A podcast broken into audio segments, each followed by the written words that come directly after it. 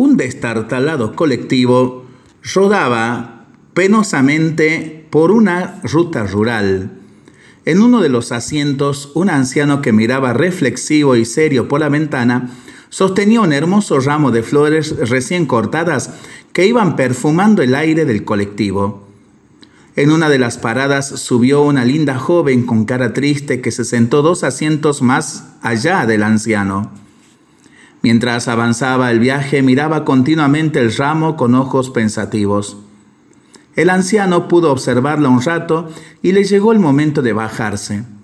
De pronto, y ante la sorpresa de todos los pasajeros, con una gran sonrisa le regaló el ramo de flores a la muchacha que tanto las había admirado y que las recibía con una sonrisa sorpresiva.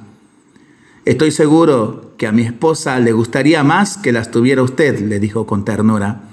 Ahora mismo voy a contarle que se las di. Arrancó el autobús y la muchacha, que aceptó desconcertada y agradecida las flores, pudo ver a través de la ventanilla que el anciano estaba abriendo el portón de un pequeño cementerio.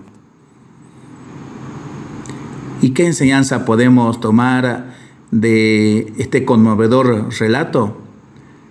Hay que tener detalles con la gente que nos rodea y con nuestros seres queridos mientras están vivos para que no tengamos que arrepentirnos de no haberlo hecho cuando ellos ya no estén.